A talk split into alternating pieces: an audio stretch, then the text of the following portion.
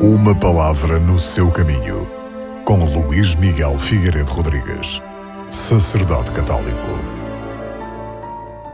A segunda leitura desta festa do batismo do Senhor é retirada do livro dos Atos dos Apóstolos, onde podemos escutar São Pedro a dizer: Na verdade, eu reconheço que Deus não faz acessão de pessoas, mas em qualquer nação aquele que o teme e pratica a justiça é-lhe agradável.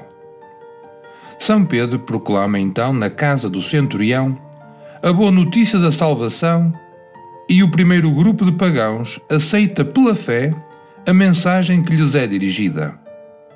Quebrados os laços do passado pelo arrependimento e recebido o batismo, entram na Igreja, que começa assim a expandir-se para além das fronteiras do judaísmo a manifestação do Espírito Santo, que acompanha o batismo, é sinal de que, junto de Deus, não há discriminação de qualquer género, porque todos são chamados a incorporar-se em Cristo pelo batismo, integrando-se na grande família dos filhos de Deus.